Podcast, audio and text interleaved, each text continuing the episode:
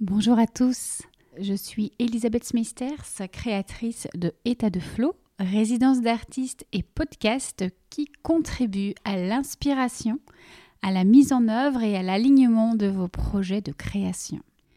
Je facilite votre processus créatif grâce à des espaces d'accompagnement, d'immersion, de rencontres, d'exploration ou encore d'intégration. Seul ou avec des invités, je vous partage ici des conversations inspirantes, des clés et des pistes de réflexion pour vivre votre art avec davantage de fluidité.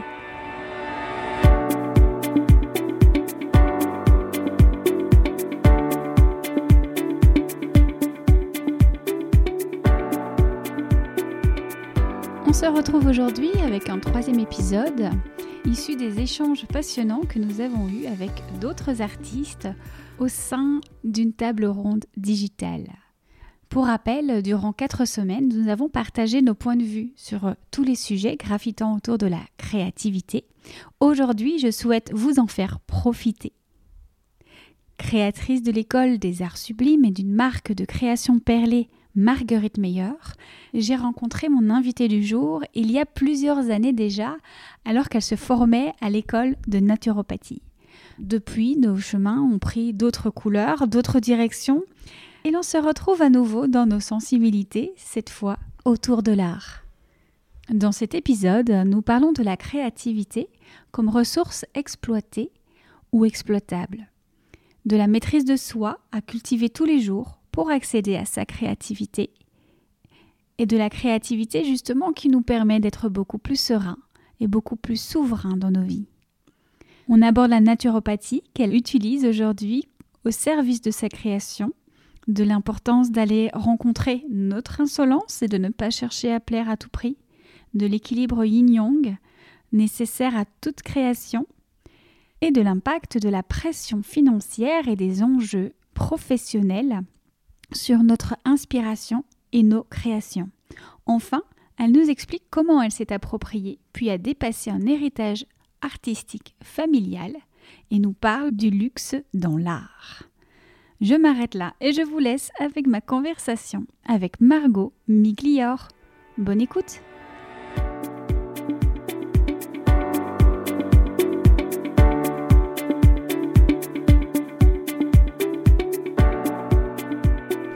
Bonjour Margot. Bonjour. Accompagnante et artiste, tu es créatrice de l'école des arts sublimes et d'une marque de création Perlé. Tu as fait partie de la première cellule contouring dans laquelle, durant quatre semaines, dans un groupe Telegram, nous avons redéfini les contours de la créativité. Des échanges très riches et notamment ta définition de la créativité que j'ai adorée, j'aimerais reprendre ici. Tu parles de potentiel inné qui n'est pas toujours exploité qui est exploité ou exploitable du coup, et qui demande à être entretenu, à être développé, peut-être par l'entraînement justement. Est-ce que ça résume bien? Est-ce que j'ai bien repris tes mots? Est-ce que tu veux ajouter quelque chose? Eh bien, je, crois. Dans mes souvenirs, effectivement, c'est ce que j'avais dit et ça me parle toujours aujourd'hui. Après, je peux en parler un petit peu plus euh, pour développer peut-être et euh, que ce soit peut-être un peu plus compréhensible pour les auditeurs. Mais oui, ce que je voulais dire, c'est que pour moi, on a tous, euh, c'est pas tant un don qu'une ressource qui est présente chez tout le monde. Après, comme toutes les ressources, euh, elles sont pas toujours, euh, elles, pas, elles sont pas toujours visibles, pas toujours disponibles. Tu vois, moi, dans mes journées, j'ai pas toujours le même accès à ma créativité. Hmm. Il y a certaines journées vraiment où je ressens des blocages qui sont en lien avec mon énergie, ce que je nourris comme pensée, comme peur, comme conditionnement, et ça peut complètement euh, vraiment limiter euh, mon inspiration, ma créativité, ma lucidité, enfin tout ce qui me permet de, créer de façon euh, vraiment foisonnante. Mhm. Et donc ça, c'est une chose. Donc je pense que vraiment, avoir un accès à sa créativité, ça demande quand même une hygiène de vie particulière mhm. et une maîtrise de soi aussi à cultiver tous les jours. Mhm. Et justement, la maîtrise de soi, une fois qu'on a commencé à, à la comprendre, c'est-à-dire à comprendre comment on fonctionne, à comprendre comment euh, libérer et fluidifier au mieux l'énergie qui nous traverse et donc l'inspiration qui vient à nous, à ce moment-là, on peut commencer vraiment à s'entraîner pour déployer, pour développer une expertise Mhm. créative qui peut être utilisée dans tous les domaines de la vie. Parce que la créativité, c'est pas que pour les artistes, même si je considère qu'on est tous euh, des artistes dans la mesure où on peut faire de sa vie une œuvre d'art. Mhm. Et mais dans cette idée de potentiel, finalement, c'est se dire aussi, bah, tu parlais de blocage, il y a tous les conditionnements, tout ce qui fait que parfois, souvent, on, on pense qu'on n'est pas créatif. Oui, Donc on a le potentiel, mais on pense qu'on n'est pas créatif ou on n'a pas été encouragé dans l'enfance, notre entourage ne nous encourage pas aujourd'hui aussi, la société ne nous Mhm. encourage pas. oui pour moi, c'est c'est une énergie ce qui pourrait. euh, euh, que je pourrais presque comparer à, à la libido en fait. Mhm. C'est le feu de vie, l'énergie de vie. Donc euh, tout ça, ça peut être bloqué, limité, euh, ça peut être... Oui, bloqué, c'est le terme, par euh, tout, ce qui... tout ce qui nous limite au quotidien. Et c'est principalement euh, des mémoires, des conditionnements, des peurs, des angoisses, euh, des illusions, euh, des Mhm. croyances. Mhm. C'est pour ça que dans mon école, vraiment, il y a toute une. euh, Enfin, dans tous les accompagnements que je propose au sein des arts sublimes, donc pour présenter euh, aux auditeurs les arts sublimes, c'est euh, une école où j'accompagne les personnes qui l'intègrent pour grandir en souveraineté à travers la maîtrise de soi. Mhm. Donc, c'est des accompagnements qu'on pourrait euh, comparer à de l'accompagnement thérapeutique et du coaching, mais c'est aussi euh, des, entraînements vraiment pour développer des ressources intérieures qui te permettent de mener ta, vie de façon plus lucide, plus créative, plus libre et plus apaisée. Mhm. Et, et justement, tu parles de potentiel d'incarnation de la lumière que l'on porte. C'est ce que tu nous disais dans, dans cette cellule Oui. contouring. L'idée d'aller créer à notre image, d'aller créer euh, ce que l'on porte, porter au monde, ce que l'on ouais. porte à l'intérieur, dans l'objectif de se réaliser.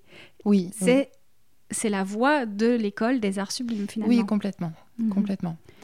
Et l'idée, c'est vraiment de, de s'entraîner, d'avoir un accompagnement et en même temps des pratiques pour développer des ressources intérieures qui permettent euh, au jour le jour de déployer son potentiel, d'incarner sa vérité, d'être dans une forme d'authenticité qui euh, offre un sentiment d'accomplissement euh, mais euh, intérieur, mais aussi concret en fait, qui se voit Mhm. euh, à l'extérieur. J'avais envie de repartager cette image du germe de vie, euh, du, du gland qui devient chêne, mais qui, qui a ce potentiel en lui, en tout cas de Oui. devenir chêne.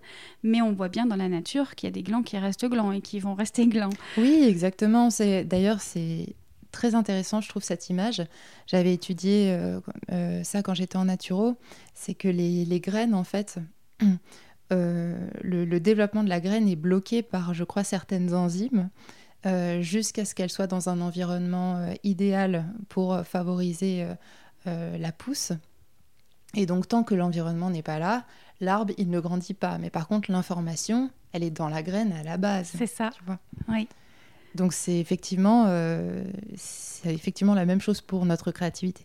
Oui, L'énergie créatrice qui est là, qui est contenue et dans le germe, dans euh, ce potentiel, et qui peut devenir fruit, mais qui n'est pas forcément fruit euh, dans tous les cas. Oui, voilà. Et puis comme tout, comme tout potentiel, comme toute ressource, euh, avec de l'entraînement, on le déploie en fait. Et Mhm. on développe une expertise, euh, on grandit. euh, ça demande un minimum d'efforts, de pratique, de répétition. Mhm. Et de, de le- de le décider.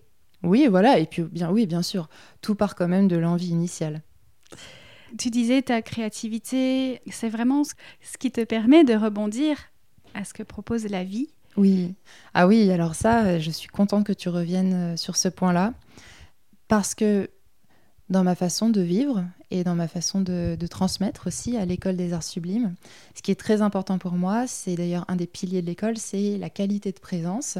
Et le deuxième pilier, c'est l'amour que euh, je rapproche de la foi, vraiment de la confiance en la vie.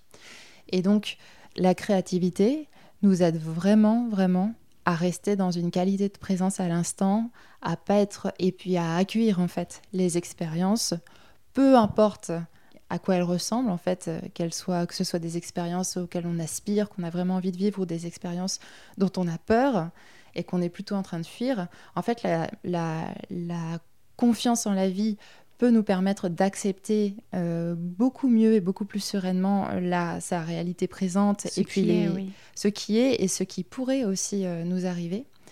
Et notre, quand on s'entraîne à développer une capacité de rebondir, de s'adapter, mais en fait ça c'est c'est ce que nous apporte la créativité, eh bien on est beaucoup plus serein et beaucoup plus souverain parce qu'on sait que peu importe la situation, on est capable en fait d'utiliser cette ressource créative pour continuer d'avancer et pour continuer d'utiliser nos expériences pour notre plus grand bien, en apprendre quelque chose, en faire toujours ressortir quelque chose de bénéfique parce que au final tout est neutre, c'est nous qui posons des jugements sur euh, les expériences, euh, enfin sur, tout ce qui existe dans notre euh, réalité. Et, à partir de ce moment-là, avec c'est de l'alchimie en fait, mmh. Mmh. avec même, même une expérience qui paraît vraiment négative, on peut en faire ressortir une vraie richesse. Oui, c'est bien que tu poses, euh, finalement, tout à l'heure, tu parlais de ressources. Euh, que tu, quand tu accompagnes, tu accompagnes tes clients à aller chercher tes ressources et à les alimenter et les, dans cet entraînement-là. Et de noter que la créativité, c'est une ressource, c'est un outil, c'est une aide, c'est précieux, c'est disponible. C'est une ressource euh, qui peut être accessible en illimité mhm. si on apprend vraiment euh, à ouvrir les vannes en fait. Et effectivement, on peut l'utiliser pour tout. On peut, on peut euh, faire preuve de créativité quand on s'entraîne à changer de regard, par mhm. exemple, sur une situation pour prendre de la hauteur. On peut faire preuve de créativité quand on est face à euh, un, problème qui nous paraît insurmontable. Et là, on va essayer de... voilà, de trouver une solution originale. On peut faire preuve de créativité aussi quand un fonctionnement, euh, par exemple, de, dans, son travail ne nous convient pas, ne nous correspond pas. J'en parle beaucoup avec les entrepreneurs que j'accompagne. On utilise cette ressource-là, créative, pour les aider à justement faire naître des projets qui sont originaux, qui sont vraiment à leur image, qui leur permettent vraiment d'exprimer qui ils sont en dehors de toute case, de tout conditionnement ou, ou de toute euh, façon de faire prédéfinie en fait par une autorité supérieure ou par une formation, euh, peu importe. Hmm. J'adore que tu dises ouvrir les vannes. Euh, le, mot, le terme créativité, encore une fois, beaucoup pensent qu'ils ne le sont pas, alors que parfois il suffit juste de mettre un peu de conscience là où on est déjà créatif. Et ouvrir les vannes, c'est ouvrir les possibles, et c'est vraiment ce qu'on a fait dans la cellule contouring. Oui, oui, complètement. Et c'est vrai que je pense qu'on est beaucoup en fait à se mettre tout seul dans euh, des cases, dans des personnalités, à se dire bon bah voilà moi j'ai tel talent et euh, j'ai tel euh, défaut, ça c'est mon truc, ça c'est pas mon truc. Et effectivement, moi je suis, de ce que j'ai observé, on arrive avec des potentiels innés, donc certains ont peut-être des talents plus orientés vers euh, le dessin et d'autres plus vers la peinture, euh, d'autres plus vers l'art oratoire et d'autres plus vers l'écriture. C'est peut-être une réalité de base, mais après, ça c'est quelque chose que j'aime me répéter, c'est que moi si je veux apprendre quelque chose, je peux l'apprendre en fait. Si mm. je veux faire quelque chose, il me suffit d'y dédier du temps, de l'énergie, de l'enthousiasme, et je vais progresser à partir du moment où je m'en donne les moyens. Donc effectivement, tout le monde peut être créatif si tout le monde le veut. Mm. Et puis si on revient à la définition de base de la créativité, au-delà de tout ce que nous, on a déjà partagé ici, c'est quand même l'assemblage de différentes idées ensemble, et c'est ça aussi, ouvrir les possibles, c'est se dire, bah, moi j'ai toujours vu A plus B, et de se dire, bah, en fait, je pourrais très bien faire A plus D ou A plus Complètement. Mais tu vois, c'est moi, je trouve ça euh, très excitant, euh, enthousiasmant de pouvoir faire des associations nouvelles, originales, qui, sortent de l'ordinaire, vraiment. Et euh, c'est vraiment une opportunité d'exprimer qui on est. Hein. Mm. Il y a cette notion de s'autoriser à le faire. Complètement. Ah mais oui. Pour s'autoriser, il faut faut prendre un petit peu de la hauteur par rapport à, au, monde extérieur, par mm. rapport au regard des autres, par rapport à... Euh, au sérieux aussi qu'on met dans oui, bien sûr. activité. En fait, on en revient encore au conditionnement euh, que l'on porte. Mm. Si on est super conditionné, on va pas s'autoriser, par exemple, à, à faire euh, des choses que personne n'a encore essayé de faire. Je me rappelle quand j'étais en école de naturopathie, j'ai adoré animer un atelier qui était à destination justement des jeunes naturopathes pour les aider à développer leurs projets en lien avec la naturopathie, mais en dehors de la consultation traditionnelle de naturopathie. Comme un service traiteur, par exemple. par exemple. Petit clin d'œil à mon ancienne activité. Exactement. Et moi, c'est ce que j'ai fait pour moi parce que, en fait, j'ai compris que la naturopathie euh, pour moi, n'était pas tant une profession, c'était plus un outil que Mhm. j'avais eu envie d'utiliser au service de ma création. Et ma création, elle vient de moi. Et moi, je suis pas juste naturopathe. Tu vois, je suis euh, tout un, un monde en fait. Oui. Et donc, c'est très limitant euh, de, de, se, de rester euh, bloqué en fait dans euh, une façon de faire qu'on a appris. Et, souvent, on rencontre ça dans les personnes qui suivent des formations et qui ont du mal après à s'extraire de ce qu'elles ont appris, des protocoles euh, qu'elles ont retenus. On leur a dit que c'était la, la bonne façon de faire ou parfois la meilleure. Il faut vraiment avoir confiance en soi, en fait, Mm. et s'autoriser aussi à, à essayer et peut-être euh, à échouer pour euh, simplement faire quelque chose qui sort un peu de, Mm. des cases, quoi. C'est vraiment le propre des artistes, je pense, d'être euh, justement comme ils sont précurseurs généralement, ils sont aussi, bah, du coup, ils ont un atout d'être leader aussi euh, et d'aller porter une voix nouvelle. Et donc, bah, il y a encore plus de peur, plus de crainte à dépasser euh, pour Mm. aller ouvrir cette voie-là. Complètement. Alors là, tu vois, ça me, ça me donne des, des frissons, ça me parle beaucoup l'idée d'être un pionnier, en fait, dans, dans son domaine euh, d'expertise ou dans, ou dans sa passion. Et pour être un pionnier, il faut être un avant-gardiste, en fait. Il faut oser faire des choses nouvelles, il faut oser euh, ne pas aller dans le sens commun, il faut oser peut-être euh, choquer, euh, surprendre. Et c'est comme ça aussi bah, qu'on voit naître les plus belles œuvres d'art, les plus grandes innovations. C'est comme ça que le monde, il évolue. Mm. Et c'est comme ça que nous, parce que c'est quand même, je pense, ça le plus important, c'est comme ça que nous, on grandit Mm. et on se déploie. Et vraiment, moi, je mets un point d'honneur dans ma vie, chaque jour, à essayer de faire en sorte que, euh, à la fin de la journée, j'ai la sensation euh, d'avoir fait tout ce qui était important pour moi pour que je me sente bien, fière de moi, avec vraiment le sentiment de me dire je suis en train de déployer mon plein potentiel. Parce que c'est quand je fais ça, quand j'ai cette posture-là face à la vie, que j'ai l'impression d'être au rendez-vous de mon âme. Quoi. Mm. Et donc que je suis aussi beaucoup plus sereine par rapport à tout ce qui pourrait se passer. Tu vois, par exemple, euh, je fais euh, de mon mieux pour être fière à la fin de mes journées, avoir fait ce qui est important pour mon activité, pour ma santé, pour euh, mes relations. Je fais de mon mieux de façon équilibrée.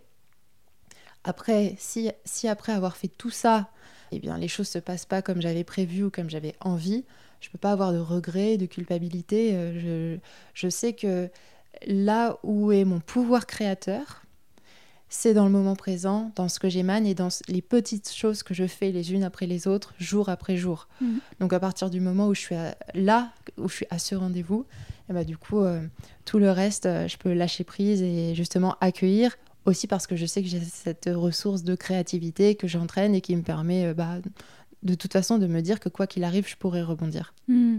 Et tu le disais tout à l'heure aussi, donc du coup on en arrive là, c'est le moment où on, on prend conscience des endroits à nettoyer, à purifier, que ce soit en, en termes de croyances, de conditionnement ou autre, pour ouvrir notre vision. Et on parlait même ensemble de cette idée d'ouvrir sa vision qui était ouvrir son cœur finalement, c'est se laisser toucher aussi. Oui, oui. Ce que m'évoque euh, ce que tu viens de dire, c'est que moi, pendant, pendant longtemps, j'ai ressenti vraiment des vraies résistances à me mettre au travail, alors même, tu vois, que je suis euh, dans une activité entrepreneur, donc totalement libre, où je choisis euh, mes projets et que c'est des projets qui m'animent, qui me passionnent profondément. Même avec euh, cette situation-là qui favorise quand même euh, la créativité et l'engagement, j'ai longtemps ressenti des grosses résistances à me mettre au travail. Ça, c'est parce que j'ai des mémoires, tu vois, j'ai eu des expériences de vie euh, qui m'ont marqué, où le travail m'a fait mal. Donc, j'étais plutôt en fuite de, de toute forme d'effort, d'implication dans mes projets professionnels. Et c'était difficile à comprendre, effectivement, parce que ça me plaisait énormément ce que je faisais. Et en fait, je me suis rendu compte que euh, cette euh, peur du travail, effectivement, elle crée des résistances dans le sens où elle bloquait ma créativité assez régulièrement. Elle bloquait aussi mon énergie, mon passage à l'action. Donc, elle me faisait m'installer parfois dans des états de euh, léthargie, c'est un grand mot, tu vois, mais de un peu latent où euh, voilà, je fais pas grand chose, je suis plus en mode fuite, euh, je fais pas les choses essentielles pour moi, mais euh, j'essaie de m'occuper autrement en détournant mon attention de ce qui est vraiment important, tu vois, par exemple avec peut-être des compulsions alimentaires, avec des séries, avec voilà, tout ce qui n'est pas vraiment essentiel et qui n'est pas vraiment important pour moi. Et, et du coup, à chaque fois aujourd'hui, avec du recul et euh, beaucoup d'introspection, j'utilise du coup tous les moments où je sens ces résistances à me mettre à la création pour faire un vrai travail de libération intérieure, d'introspection. J'utilise donc en fait concrètement comment ça se passe? Par exemple, un matin, si je me sens un peu stressée et que je, commence à me dire ah tiens il faut que je fasse ça, il faut que je fasse ça. Tu sais, il y a une forme de pression, de lourdeur au il faut, mm. euh, qui n'a rien à voir avec le fait de faire les mêmes choses, mais avec un enthousiasme, une forme de sérénité, une vraie envie. Donc quand je ressens ça le matin ou n'importe quel, enfin, quel moment de la journée, j'arrête euh, mon planning, c'est-à-dire que je, tout ce que j'avais prévu, que j'avais pu prévoir de faire dans la journée, je ne le fais pas. Tu fais une pause. Tant que je n'ai mm. pas fait ce travail de libération émotionnelle et de conscientisation. Parce que, en fait, c'est un autre travail, mais qui est tout aussi important. Et si on ne le fait pas, bah, du coup, on ne peut pas avancer vraiment dans une création qui est complètement... Euh, Alignée, sereine, légère. Et puis aussi qui est puissante, mhm. tu vois. Tu parlais tout à l'heure d'incarner la lumière que l'on porte. Complètement. donc la lumière, elle est clairement amoindrie quand tu n'es pas euh, pleinement disponible euh, pour l'accueillir. Mm. Donc quand je ressens ça, eh bien je passe du côté euh, justement école des arts sublimes avec donc je mets en pratique tout toute cette réharmonisation intérieure. Je vais faire un gros nettoyage émotionnel. Mm-hmm. Et moi, ce qui m'aide pour le faire, c'est bon déjà de prendre juste un temps d'arrêt pour ressentir mon émotion et juste pas chercher tout de suite euh, à, à, la, à la fuir euh, enfin, ou, ou, à tout expliquer. À se laisser traverser par ce qui se passe, l'observer déjà Voilà, simplement j'observe, je ressens et ensuite je me pose euh, à mon bureau et j'écris. Hmm. Vraiment, l'écriture, ça m'aide tellement à... Oui, bien sûr. Ça m'aide à déposer, ça m'aide à apporter de la clarté, ça m'aide à décharger plein de choses. Et tu vois, je sens en même temps dans mon corps comment les choses évoluent. Il y a toujours un moment, parfois ça prend du temps, parfois j'écris pendant une heure. Mm. Mais au bout d'un moment, je sens que ça commence déjà à être un petit peu plus fluide, un petit peu plus léger à l'intérieur. Je respire en faisant traverser l'émotion dans le corps. Donc là, je vais faire du sport, je vais faire du mouvement ou des respirations. Et dès que je sens que vraiment là, ça va mieux, je me remets au travail. Mm. Et en fait, cet état de disponibilité dans lequel, enfin, que je cultive vraiment avant de m'engager dans euh, oui, tout ce qui est en lien avec mon activité, ça m'apporte beaucoup plus d'inspiration, de créativité, de productivité, d'efficacité, enfin tout ce que tu veux. quoi. Et merci de le dire. Euh, c'est vrai que bon, de mon côté, moi je vais accompagner les artistes aussi avec les élixirs floraux, mais précisément pour ce que tu expliques ici, on peut euh, être accompagné par la thérapie de la parole, par des coachings, ce que toi tu proposes euh, avec l'école des arts sublimes. Mais derrière, il y a aussi des pratiques, il y a aussi des outils qui peuvent nous accompagner, justement soutenir la libération. Le journaling, tu en as parlé. Euh, on a Aurélia sur le podcast ici qui fait du Reiki, qui propose du Reiki. On a Mathilde qui propose des soins énergétiques. Il y a vraiment plein de façons finalement de le faire, même dans notre maison, de, de, réagencer notre atelier, etc. Euh, toi qui es sensible à la naturopathie, euh, moi de même, euh, on, a vraiment ça en commun d'aller choisir aussi notre alimentation en conscience. Ça participe. Et moi, j'ai toujours pensé que ça participait à notre œuvre, à notre travail. Ça faisait même partie de notre taf, si on peut le dire, d'aller prendre soin de soi à tous les niveaux de l'être. Ah bah, je suis complètement d'accord avec toi. Pour moi, la première, alors surtout quand on est artiste, la première œuvre d'art, c'est d'abord soi. Et ensuite, une fois qu'on a créé de la beauté, de l'harmonie, de la puissance euh, en soi, et eh bien naturellement, nos créations euh, sont à l'image. Tout ce qui sort de nous, en fait, est à l'image de ce qu'on cultive à l'intérieur. Et je trouve ça super que tu en parles parce que c'est vraiment euh, la posture que j'ai eue quand j'ai imaginé l'école des arts sublimes et ma marque de création perlée, Marguerite Meyer. Mmh. Parce que pour moi, donc, les, les deux projets sont comme les deux faces d'une même pièce. Ils sont complètement liés ensemble.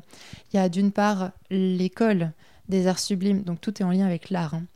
L'école des arts sublimes qui va euh, accompagner, t'entraîner et euh, t'aider en fait à devenir ta propre œuvre d'art, à faire de ta vie une œuvre d'art, mais ça commence par soi. Mm. Et ensuite, donc moi évidemment j'ai fait ça pour moi-même avant tout. Et ensuite, la marque de création perlée, pour moi, c'est juste le prolongement de ce qui est créé dans les arts sublimes. C'est ce qui me permet de faire des œuvres euh, d'art qui sont euh, euh, ah, vraiment voilà, harmonieuses et qui sont pour moi simplement la représentation matérialisée de ce que je porte à l'intérieur. Hmm. Oui, mais c'est tellement juste. En réalité, c'est ramener de la conscience euh, ramener de la conscience et puis ramener euh, de la purification, en fait, ramener cette, étape de nettoyage dont on a parlé. Oui. Finalement, on a un parcours très similaire hein, et on est toutes les deux artistes, mais on a aussi cette conscience et cette, euh, ce talent-là, peut-être aussi, de thérapeute, d'accompagnant. Et les premiers sujets, c'est nous. Oui, bien Forcément. Et on a vraiment pu observer l'effet sur nous-mêmes de en étant bien en harmonie nous-mêmes quel impact ça peut avoir sur notre création et comment aussi l'impact quand, au moment où on le porte au monde. Oui, bien sûr. Le message n'est pas le même. C'est toute la question de la pureté, euh, de l'harmonie euh, et du point de départ qui est toujours à l'intérieur de soi. Hmm. Tu partageais d'ailleurs que dans tous les cas, quoi qu'il en soit, on peut créer, on est tous créatifs. Mais finalement, en mettant de la présence et en cultivant l'amour, comme tu le proposes avec les arts sublimes, dans, les deux cas, on va créer. Mais la différence, ça va être la conscience qu'on y met. Exactement. C'est pour ça que le troisième pilier de l'école, après la présence et l'amour, c'est la création consciente. C'est-à-dire qu'avec une posture qui est ancrée dans la présence et l'amour, eh bien, nos créations, elles seront complètement différentes. Exactement. Parce qu'on est à chaque instant en train de créer, ne serait-ce qu'avec nos pensées, nos émotions, et puis tous les petits actes, toutes les petites décisions, les paroles qu'on pose. Par contre, c'est rare qu'on soit vraiment conscient de l'impact qu'ont nos pensées, nos émotions et nos actes sur notre réalité euh, présente et sur du coup euh, le futur qu'on est en train de créer. Hmm. Et, ça, ça nous remettre de la conscience sur la création, ça nous rend profondément autonomes, profondément souverains et libres. Et c'est vraiment ce que je voulais, c'est vraiment ce que je voulais pour moi-même. Et j'avais à cœur d'accompagner toutes les personnes qui résonnent avec cette, euh, cette aspiration-là. J'avais à cœur de les accompagner pour ça. Hmm. Le fait d'ailleurs que tout à l'heure on parlait des limitations, des conditionnements. Certaines cultures vont peut-être plus valoriser que d'autres le fait d'être créatif et d'exprimer son originalité. C'est ce que tu nous partageais d'ailleurs dans cette cellule contouring. Mhm au sein même d'ailleurs de notre euh, foyer, de notre entourage proche, etc. Peu importe finalement que ce soit une culture, une société proche ou large, ça influence directement notre créativité, notre vision, notre création et la manière dont on va s'abandonner ou pas à notre création. On parlait d'autorisation euh, tout à l'heure. J'avais envie de revenir là-dessus parce qu'on vient de parler de la conscience. Je pense que cette autorisation-là, elle a besoin d'être consciente aussi. Parce que on peut le faire de manière inconsciente, parce qu'on a une société ou une culture qui nous le permet, une famille qui nous le permet, etc. Mais même quand on, se le permet, je trouve que remettre de la conscience sur ce dans le processus, c'est hyper enrichissant et bénéfique. Oui. Pour moi, dès qu'on remet de la conscience quelque part, euh, c'est fort. Et d'ailleurs, euh, remettre de la conscience sur l'autorisation qu'on se donne d'être exactement nous-mêmes, de se laisser... Euh, porté par ce qui nous anime, par notre inspiration, par notre bizarrerie, par euh, voilà tout. Notre individualité, tout simplement. Ouais, c'est vraiment un acte fort et c'est presque une forme de rébellion en fait. Mhm. Après, on n'est pas obligé de le vivre euh, dans, dans, la, colère et dans, la lutte, tout à fait. Oui, mais ça peut aider. Enfin, moi, dans ma il y a quelques années, ça m'a vraiment, vraiment aidé à devenir une adulte, à me sentir adulte, à me sentir femme, à me sentir libre, que euh, d'aller vers, euh, d'aller vers cette forme de rébellion. Et, de... mais, pas une rébellion pour aller contre, mais pour aller pour soi. Exactement. Pas contre les autres, mais pour soi. Pour affirmer mon unicité, pour affirmer euh, mes choix, mon originalité. Et ça m'a fait vraiment du bien. Tu vois, de prendre des décisions dont je savais pertinemment qu'elles n'allaient pas forcément être comprises, qu'elles allaient peut-être choquer ou déranger, oui, et qu'elles allaient peut-être paraître bizarre ou euh, déluré. Et j'ai pris énormément de plaisir à faire ça. J'ai pris énormément de plaisir à voir les réactions que ça pouvait mmh. générer. Encore une fois, c'est bien de le dire. Donc, déjà, ça ouvre des choses et je suis certain que les auditeurs, déjà, ils voient quelque chose de nouveau possible pour eux. Mais c'est bien d'aller voir après aussi, euh, soit dans, un accompagnement ou avec une technique de libération émotionnelle ou autre, justement, ce qui bloque et ce qui mmh. empêche de s'autoriser. Mais oui. Complètement, mais c'est une respiration profonde en fait. On est, je pense qu'on est nombreux à avoir besoin de se lâcher, à avoir besoin d'aller rencontrer notre insolence, euh, tu vois, juste de, de, crier un bon coup, d'être vrai, d'être brut, d'être profondément authentique. Et l'authenticité, c'est pas quelque chose de lisse en fait. Oui, d'arrêter de chercher à plaire à tout prix, parce que du coup, voilà, on devient lisse. Il n'y a plus de rugosité, c'est sûr, mais il n'y a plus non plus d'aspect original, il n'y a plus non plus de personnalité.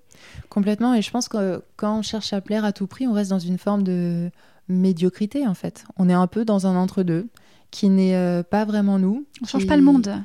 Oui, et puis qui, qui ne suscite euh, pas grand-chose au mm. final. Pas mm. tellement d'émotions, de sensations. À la rigueur, je préfère vraiment susciter des, réactions fortes, que ce soit dans le positif ou dans le négatif, que euh, voilà, d'être dans une demi-mesure euh, qui, n'a pas tellement de saveur. Hmm.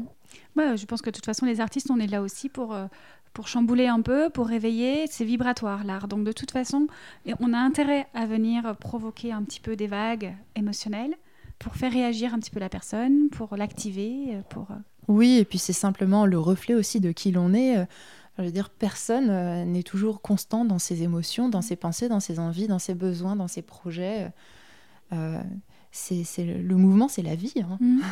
Donc c'est aussi accueillir le mouvement, accueillir la vie, accueillir sa vérité, que de s'autoriser à pas être tout le temps euh, lisse, euh, dans les cases, euh, normales, mm.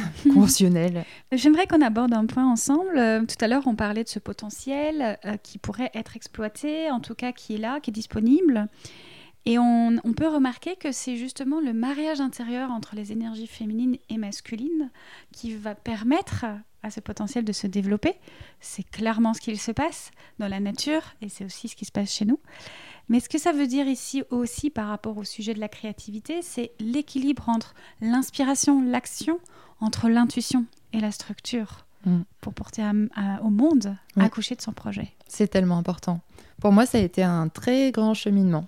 J'ai mis des années en fait avant de trouver un équilibre entre mon yin et mon yang. Et, d'ailleurs, euh, j'ai vécu euh, une période très très young où j'étais très dans l'action, la productivité, mais du coup avec un manque réel de, conscience, d'observation, d'accueil, de soins, de douceur. Et ensuite, ça je suis tellement allée loin euh, dans cet aspect-là. extrême, oui. Voilà, que j'ai eu besoin pour compenser d'explorer pendant longtemps l'extrême yin L'extrême yin, il t'apporte, euh, donc ça fait pas du bien non plus en fait, ça t'apporte dans une forme de, de léthargie justement, de perte d'énergie, de perte d'envie, de perte de feu en fait, de perte d'inspiration. Et donc après avoir exploré ces deux extrêmes, ce qu'on a souvent besoin de faire, je pense, euh, sur notre passage sur Terre, parce que c'est ce qui, une fois qu'on les connaît, c'est ce qui nous permet après de les reconnaître, de les identifier et donc de mieux s'ajuster pour être dans l'équilibre par la suite.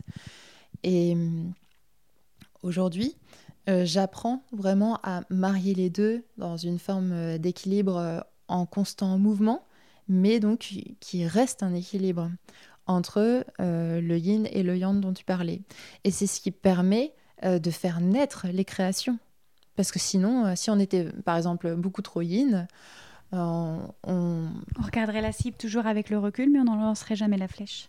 Exactement. jamais. Euh, Exactement. Mhm. Et si on était trop young, on pourrait aussi se perdre là-dedans, euh, perdre de vue aussi euh, ce qui, ce qui est vraiment aligné pour nous, ce qui, ce qui vibre, ce, qui, ce qui est essentiel. Mhm.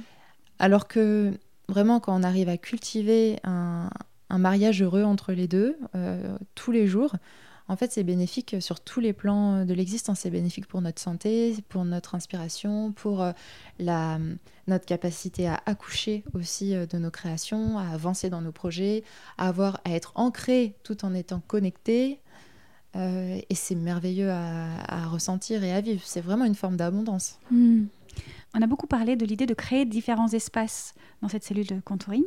Et là, ça vient se poser aussi dans l'idée de créer des espaces d'inspiration, yin, des espaces euh, d'action, plutôt yang, oui. des espaces de réflexion, voilà, différents espaces dans, notre, dans une même journée, ou en tout cas dans, dans une même semaine, ou peut-être dans un même mois, mais en tout cas d'avoir comme ça euh, régulièrement euh, un petit check-up, de savoir, tiens, on n'a pas été trop dans une énergie ou plus dans l'autre, et de s'assurer qu'on est plutôt sur un mode équilibré. Oui, donc là, j'en reviens au pilier de la présence, qui est euh, notre capacité à écouter, à observer, à être vraiment là pour regarder et percevoir ce qu'on ressent dans le moment présent. Et donc, on s'adapte au fur et à mesure. Et ça, c'est aussi un entraînement. Bien sûr. Bien sûr. La technique, euh, c'est finalement un support à la création. Euh, certains s'y perdent, d'autres euh, refusent d'y aller parce que peur peut-être d'être conformé. On parlait de formation tout à l'heure, qui peuvent mm. en effet nous former un peu trop et donc on a peur après d'en sortir. Pourtant, la technique, elle permet d'aller explorer parfois des nouveaux espaces.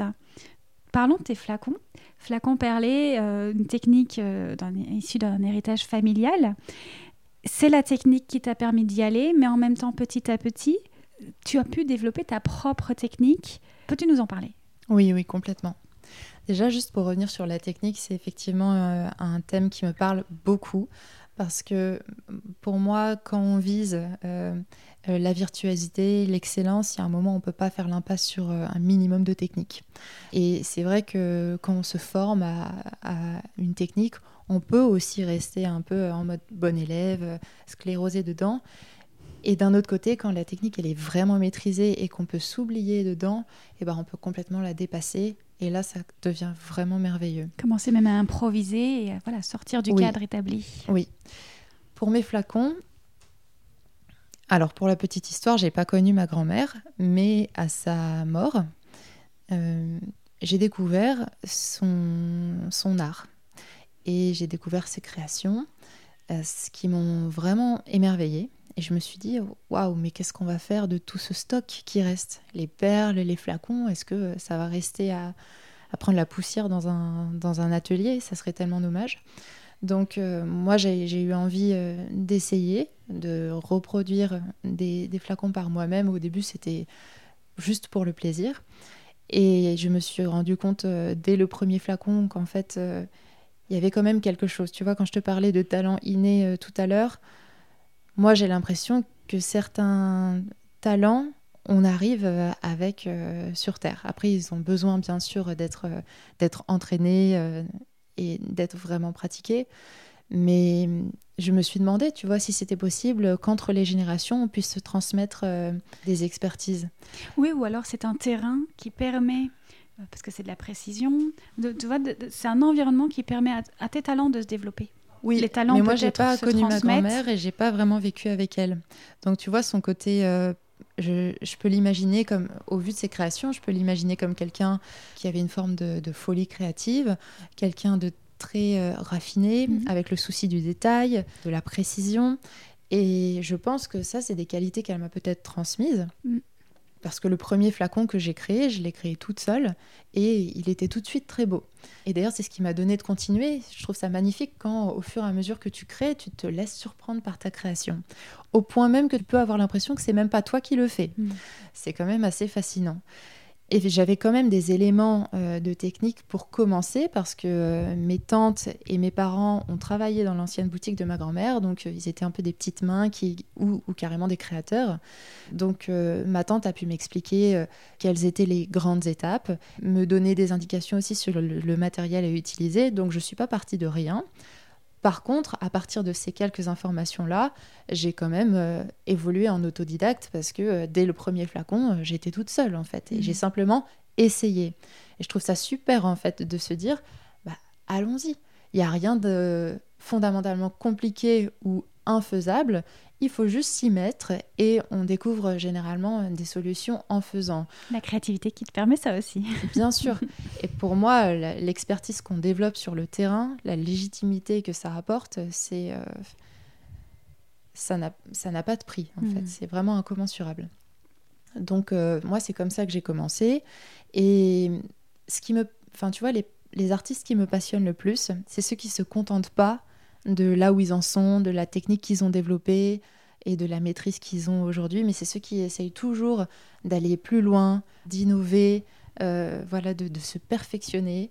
Je pense à Wallace Chan, par exemple, c'est un grand euh, créateur euh, de la haute joaillerie. Et lui, il a développé des techniques incroyables. Il a, il a créé une, une porcelaine qui est beaucoup plus résistante que les porcelaines classiques pour pouvoir créer des bijoux en porcelaine. Je trouve que son approche est, magnifique et c'est vraiment, moi, je, m'inspire de ça et je veux me rapprocher de ça. Et du coup, j'ai vraiment essayé au fur et à mesure que je crée des flacons perlés, euh, bah, de peaufiner ma technique pour que ce soit toujours plus propre, plus net, plus rapide aussi. Euh, parce que ça demande quand même beaucoup de patience et euh, beaucoup de temps de faire des créations aussi minutieuses. Et puis j'ai essayé aussi des choses que ma grand-mère n'avait pas fait ça me tenait vraiment à cœur de tester des choses qui n'avaient pas été faites avant moi. Donc par exemple la pose de velours en association avec des perles sur du verre, j'ai beaucoup aimé faire ça.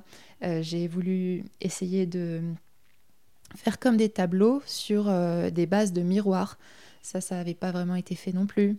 Euh, j'ai essayé de créer mes propres écrins pour les, pour les œuvres que je crée. Donc ça, encore une fois, c'est j'avais à chaque fois des petits éléments de technique, et puis euh, je me disais bon bah j'essaye, et puis je vais avancer à tâtons, et je, je vais bien arriver quelque part. Mm. oui, c'est là aussi que tu commences à mettre de toi et à sortir aussi peut-être de cet héritage pour euh, poursuivre et toi transmettre autre chose, mettre ta couleur. Oui, c'est mon âme, c'est mon style, c'est euh, ma technique parce qu'en fait, euh, je ne sais pas exactement quelle était la technique utilisée à l'époque de ma grand-mère. Mais euh, voilà, pour moi, c'était important déjà de, reconnaître et de remercier pour cet héritage-là et en même temps de me le réapproprier complètement. C'est ça. Ce que finalement tu nous dis aussi ici, c'est que on ne doit pas attendre de maîtriser forcément une technique pour l'explorer et pour euh, même créer, pour aller plus loin, pour la dépasser, pour valoriser nos créations. Mais bien sûr, de toute façon, si on attend d'être bon euh, dans quelque chose euh, pour vraiment s'y mettre, euh, on fera jamais rien. Mm. Et pour les montrer aussi. Oui. Tu, nous as montré finalement sur les réseaux sociaux où tu es assez active. Tu nous montres aussi l'évolution, tes créations, sans te dire ben, c'est parfait ou peu importe en fait. La création, elle est née, elle est là. Oui, ça peut être challengeant de montrer ses créations quand on mhm, n'est pas vraiment satisfait. En fait, c'est vraiment exposer une forme de vulnérabilité. Hein.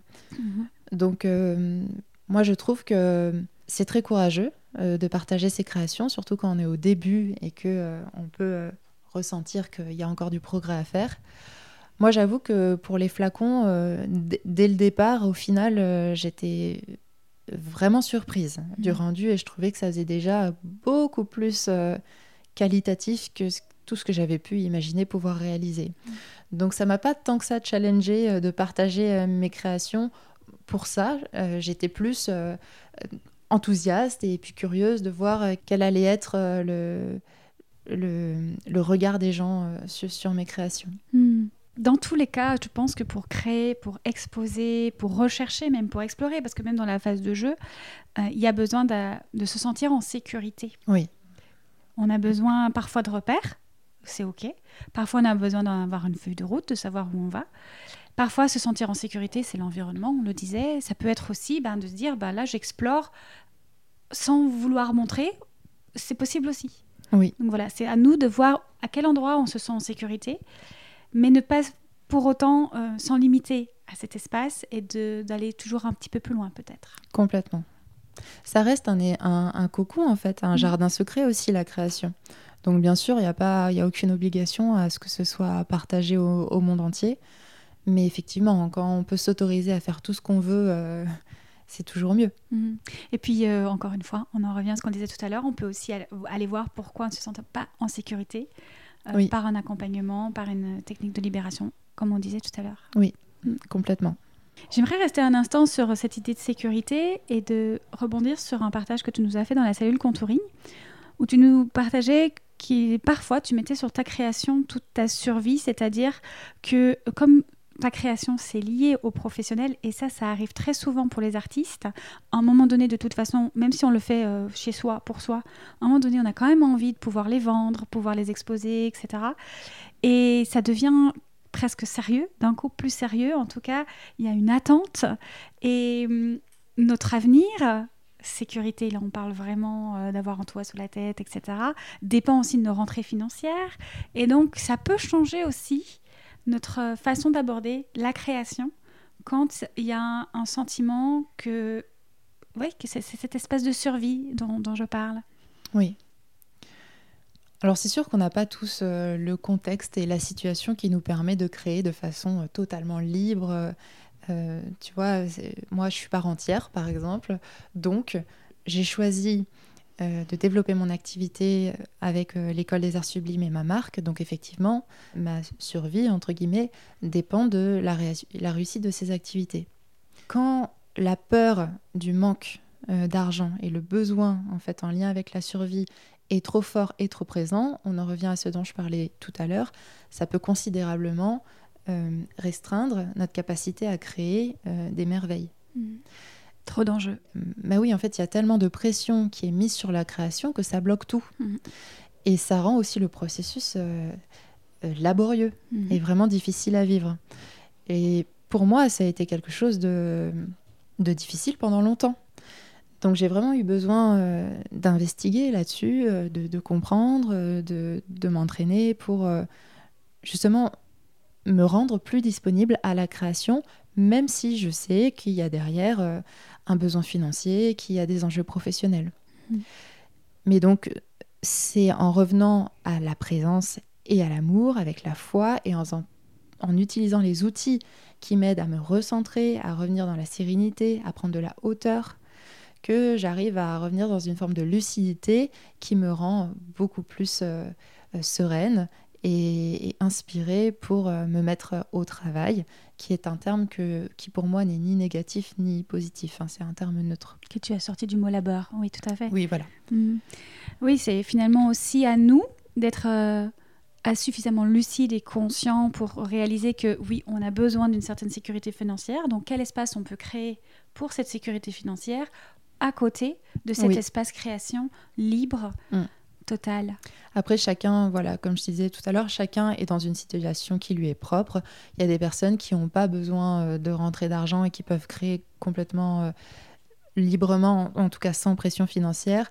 Il y en a d'autres pour qui euh, c'est en lien avec leur activité, donc il y a quand même un petit peu plus d'enjeux et il faut composer avec si c'est le choix qu'on fait. Mm. Et il y en a d'autres, en fait, pour lesquels bah, l'activité artistique euh, n'est pas suffisante pour euh, répondre aux, besoins et, aux charges du quotidien. Donc, à, chacun aussi de trouver un équilibre. On peut mhm. aussi prendre un boulot à côté et puis euh, essayer d'arranger des espaces pour rester, rester créatif et continuer de, bah, de répondre à, à son âme artiste. Oui, je trouve que même là, il y a finalement une forme de créativité à avoir déjà à cet endroit-là. Oui. Pour pouvoir s'octroyer des espaces de créativité. Oui, oui, oui. De toute façon, quand tu n'as pas le choix, tu n'as pas le choix. Tu es obligé d'accueillir et, et, euh, et, de t'adapter. Je pense que certains vont choisir, et ont beaucoup choisi, euh, de mettre de côté euh, leur aspect créatif parce que ça ne nourrit pas, ça ne fait pas rentrer d'argent aujourd'hui. Je pense que c'est important que je nuance ce que je viens de dire. Je vais prendre un exemple concret. par exemple, je suis artiste euh, et mes créations, euh, aussi belles soient-elles, ne se vendent pas pour le moment. Donc, je n'ai pas assez d'argent sur mon compte pour euh, financer le loyer de l'appartement de mes rêves. Donc, ça, c'est une réalité. Donc après, il me reste plusieurs choix. Soit je choisis de prendre un travail et de laisser de côté mon art pour pouvoir m'offrir mon espace et mon appartement soit euh, je, trouve une autre option. Par exemple, je rentre chez mes parents, ça me permet de faire des économies, ou je me mets en colocation, ou je fais n'importe quelle solution qui me permet de rentrer dans mes frais. Et ça me permet de préserver euh, ce qui est important pour moi. Donc là, je fais le choix de mon art et de continuer de l'investiguer. Mais finalement, ça revient à décider de mettre notre art, notre œuvre, notre création au centre, en tout cas de valider la place qu'on lui offre. Oui, c'est une forme de dévotion et d'engagement mhm. que chacun place où il veut en fait. Mhm. Mhm. Toi, tu t'es découverte artiste finalement assez tard. Euh, c'est en créant des talismans, si je me souviens bien, que tu as, même si tu avais déjà cette sensibilité-là, que tu as vraiment investi totalement ton personnage de l'artiste, en tout cas cette euh, facette-là. C'est intéressant, je m'étais jamais vraiment posé la question, je crois. Parce que euh, tout ce qui est en lien avec l'art et tu vois avant de créer des œuvres dans le cadre de mon activité j'étais sensible à l'art et hum, j'aimais chanter danser dessiner euh, tout ce qui est artistique en fait donc euh, artiste dans l'âme je pense que je me suis toujours euh, sentie et puis je me suis quand même assez tôt intéressée à l'art de vivre. Mhm. Donc, en ce sens-là, je pense que depuis toujours, euh, j'ai ce côté-là, en fait, artistique. Maintenant, c'est vrai, quand j'ai commencé à produire des œuvres qu'on associe plus généralement aux artistes, donc par exemple des dessins, parce que les talismans pour les personnes euh, qui ne me connaissent pas, en fait c'était des représentations symboliques, donc des dessins que je réalisais sur mesure pour des personnes qui venaient me voir en accompagnement, donc en coaching. Euh, l'idée, c'était de d'ancrer en fait dans, dans, un dessin une intention, euh, quelque chose, euh, une phrase importante pour la personne, un mantra. Et ces dessins étaient destinés à être ancrés sur la peau, tatoués.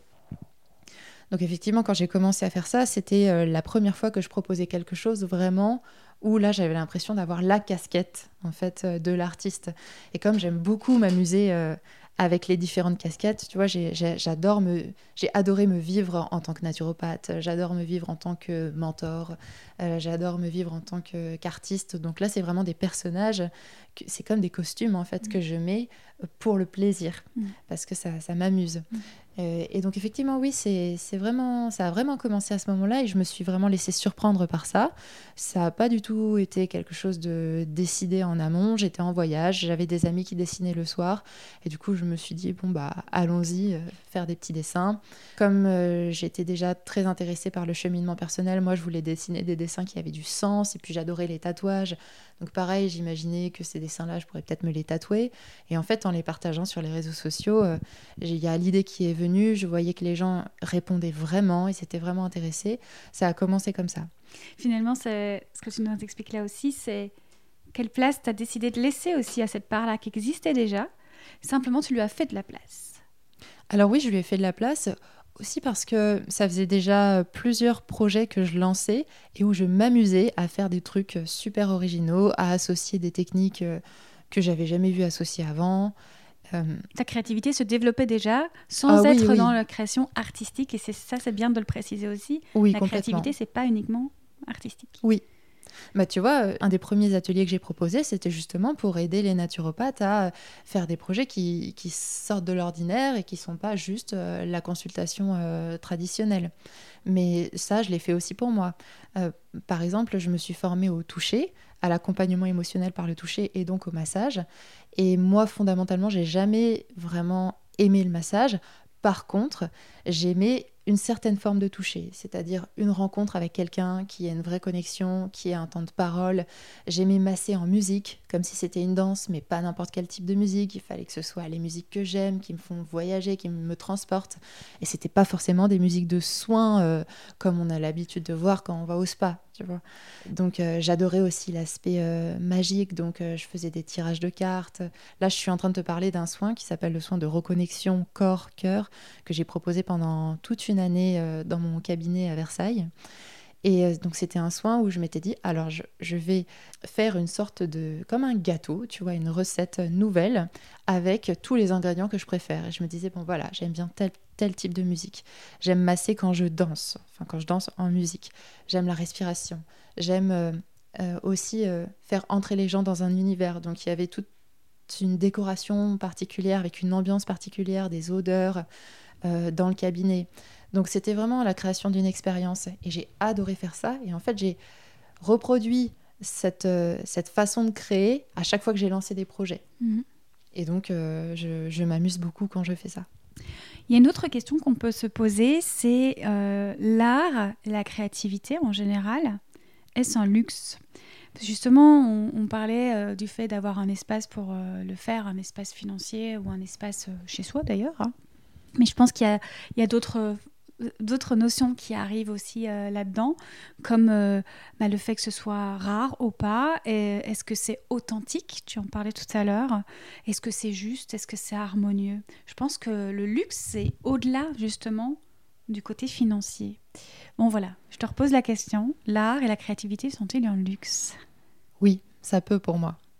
Peut-être pas tout le temps, mais euh, il est clair que je pense que les artistes qui ont euh, de bonnes situations et qui dont le contexte favorise vraiment euh, bah, la disponibilité justement à la création artistique bah, franchement, c'est une chance. Tout le monde peut pas. euh, En fait, c'est pas aussi facile pour tout le monde de dédier du temps, de l'énergie pour faire des œuvres d'art ou pour développer une expertise, une technique. Donc, en ce sens-là, je trouve que ça peut être un luxe.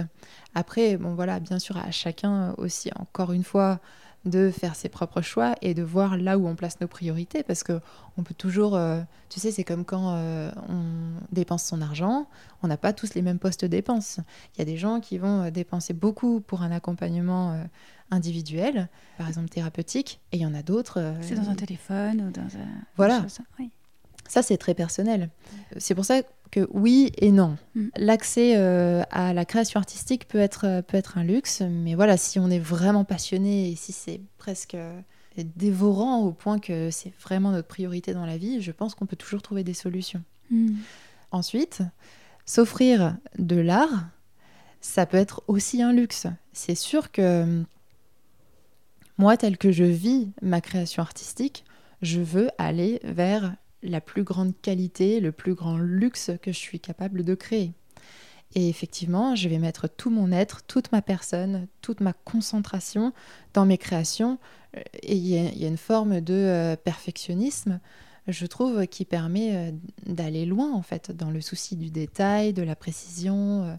Et ça, ça me plaît. Après, comme toutes les notions, on peut aussi se, se retrouver euh, limité, tu vois, par, par le perfectionnisme. Mais je trouve que ça a aussi des aspects vraiment, vraiment très positifs qui permettent d'avancer vers la virtuosité.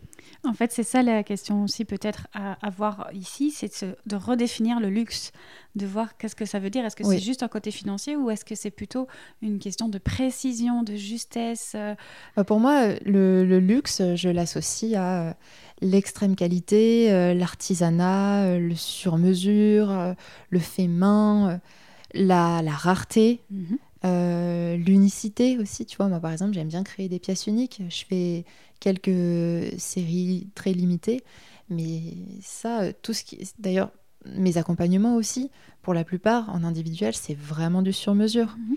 Euh, ce que j'offre par rapport à ce que je présente, j'essaye d'offrir euh, 3, 4, 5 fois plus en fait euh, que ce que la personne est, est en droit d'attendre. Mhm. Pour moi, ça, c'est vraiment, c'est vraiment du luxe.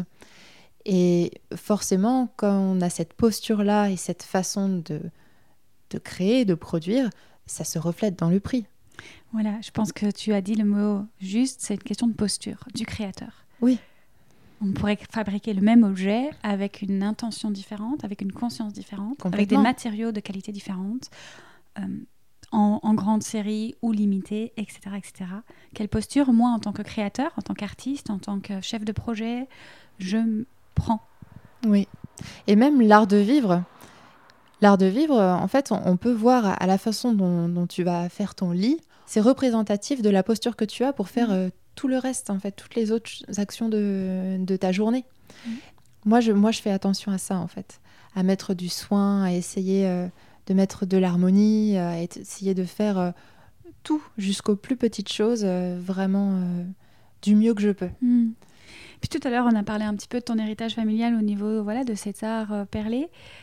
Je pense sincèrement que l'histoire euh, d'une œuvre, l'histoire d'un artiste, l'histoire d'une marque va favoriser aussi le lien, la connexion avec le public, l'audience, et donc une forme de préciosité aussi différente. Oui, bien sûr. Pour moi, l'histoire, c'est en lien avec l'âme, en fait. Ça donne vie.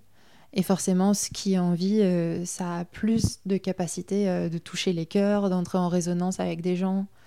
Moi, je, je ne me verrais pas créer quelque chose sans âme, en fait. J'aurais vraiment l'impression de passer à côté de ma vie, à côté de l'essentiel. D'ailleurs, c'est dans ces moments-là, justement, que je me sens le moins bien. C'est ce que je disais tout à l'heure. Le plus important pour moi, c'est de sentir que je suis au rendez-vous de mon âme, que je déploie mon potentiel, que je fais des choses vraiment qui, qui sont vraiment essentielles et nécessaires pour moi. Finalement, on, on pourrait penser que le luxe, c'est quelque chose d'inaccessible. Et la manière de rendre le luxe accessible n'est-il pas justement de mettre de la conscience sur nos choix, tant en tant que créateur qu'en tant que acheteur, auditeur, regardeur? J'ai pas tellement besoin de développer. C'est pour moi, c'est une évidence. On va arriver tout doucement à la fin de notre euh, échange avec cette question que j'ai toujours habitude de poser. tu la vois venir. L'état de flow, ce serait quoi du coup pour toi, euh, Margot? Et peut-être en lien avec la créativité et tout ce qu'on a pu parler euh, ici. Peut-être tu vas parler de conscience, peut-être autre chose. Alors, ce qui me vient, l'état de flow, pour moi, c'est la disponibilité. C'est-à-dire, quand tu es dans un espace, une sensation intérieure où il n'y a aucune résistance. C'est un espace de totale euh, complétude, euh, sérénité, qui permet vraiment, ben, justement, d'être euh, touché par la grâce, de recevoir l'inspiration, d'être à l'écoute de ton monde intérieur, mais aussi tout ce que tu perçois à l'extérieur. C'est ce qui te permet d'être euh, un créateur complètement libre, épanoui et abondant. Merci. Très belle, euh, très belle définition. On ne me l'avait pas encore donnée et je trouve, euh, elle m'a beaucoup résonné et fait quelques frissons aussi. Alors, ceux qui nous écoutent, s'ils veulent découvrir tes œuvres, tes créations, mais aussi tes accompagnements, où peuvent-ils te retrouver? Alors, vous pouvez me retrouver sur euh, déjà mes sites. Donc, le site de l'école, c'est www.art au pluriel du milieu sublime au pluriel.com. Et ensuite, le site de ma marque de création perlée. On n'en a pas parlé d'ailleurs, mais donc c'est principalement des flacons en verre sur lesquels euh, je mets des perles pour créer un, ornement. Euh, donc le site de la marque, c'est www.margueritemeilleur avec un e tout attaché.com. Euh, les deux sites sont reliés l'un et l'autre, donc on peut facilement. Il euh, y a un passage en fait entre les deux. Et sinon, j'ai euh, une newsletter sur laquelle je partage des morceaux de vie, des, réflexions, tout ce qui peut me paraître touchant et utile pour les personnes qui vont me lire. Alors cette newsletter, on peut s'y inscrire depuis le site de l'école. Et puis bien sûr, il y a mon compte Instagram. D'accord. Donc arrobase Margot Miglior. Et allez voir vraiment une invitation, allez voir les créations de Margot et vous comprendrez sa définition du luxe. oui. Merci, euh, merci pour tout. En tout cas, Elisabeth, c'était tellement un plaisir de partager avec toi sur tous ces sujets. Merci à toi beaucoup et on se retrouve très vite. Oui, avec grand plaisir. À bientôt. À bientôt. Merci d'avoir écouté cet épisode jusqu'au bout. N'hésitez pas à le partager autour de vous sur les réseaux sociaux ou à ceux qui ont besoin de l'écouter. Si vous êtes artiste ou créateur de projet et souhaitez allier art et conscience et retrouver la fluidité, la légèreté et le flow dans les différentes phases de votre processus créatif, rendez-vous sur www.étatdeflow.com pour œuvrer ensemble à votre réharmonie créative. Je vous dis à très vite pour un nouvel épisode.